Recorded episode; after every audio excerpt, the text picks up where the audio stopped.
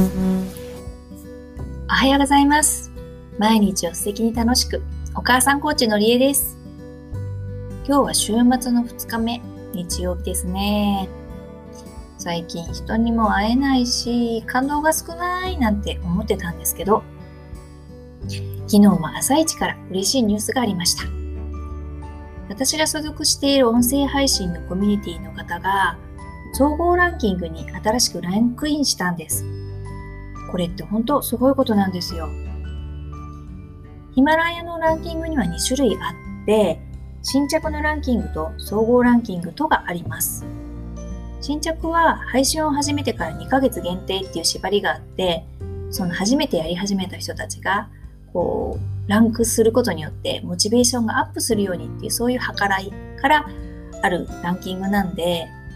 先々のことを考えるならやっぱり総合ランキングの方にちゃんとランクインしていった方がいろいろと続けやすいっていうところがあるんですね。まあすごいあのランクインするのは大変だと思います。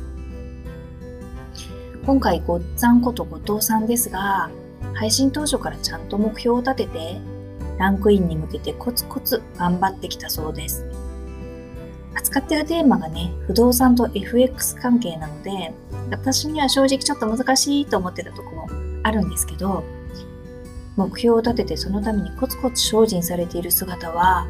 ものすごく勇気をもらえて、本当尊敬者です。っていうのも、私はですね、一時期その、まあ、新着の方のランキングの呪縛にとらわれて、心穏やかになれなかった時があるからです。私の音声配信の当初の目的は、まず音声をスタートさせること。これは達成しました。そして、毎日配信を続けること。これも継続中です。そして少なくとも3ヶ月は続ける。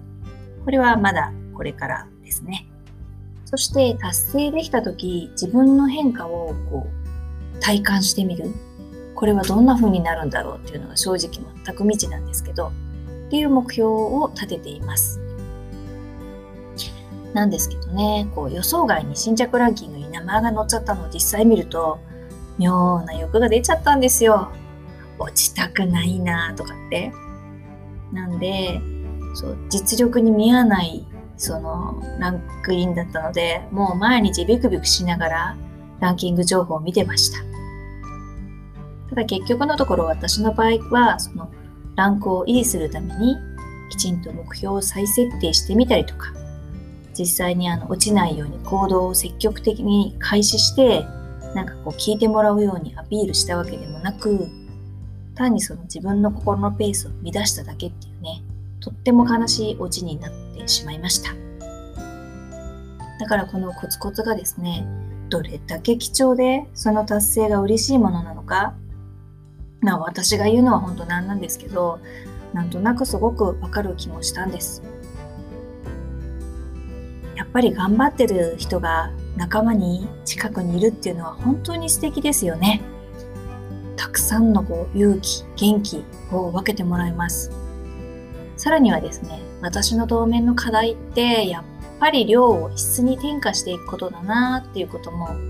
学びました。音声を始めた時期は実際変わらないのに、配信量が4倍以上も違うんですよね。すごいなーって。もうスタート時点で積み上げてきたものが違うから、知識や経験違うからでそう言ってしまえばもうそれまでなんですけど、でもそれだといつまで経ってもこう自分の過去の呪縛から解放されませんし、そうすると偶然以外の成功者っていうのは生まれないっていうことにもなっちゃいますよね。誰でも自分にとってのゼロの地点があるわけなんだと思います。その自分にとってのゼロ地点からどんな風に歩き出して道を切り開いていくのか。私には何もないとかじゃなくって、今までこう、今までは考えたことがない方法、見方みたいなものを学んだりとか、何かしらのこう化学反応的なきっかけを作るようにして、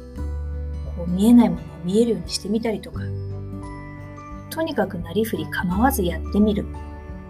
そういうことが、その量を作り出していくっていうことであり、自分の可能性を信じてやっていくっていうことであり、そのコーチングの基本的なこう人間観、可能性を信じていくっていうことなんだろうなぁなんていう思いに至った次第です。ということでこれからはちょっと本数も意識して頑張って行動してみようと思っております。交互期待です。言っちゃいましたね。今日も最後まで聞いていただいてありがとうございます。これからもゆっくりのんびり、時々急ぎで、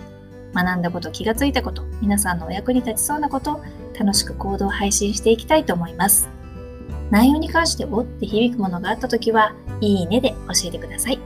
コメントもとても嬉しいです。ではでは、今日も笑って週末をお楽しみください。のりえでした。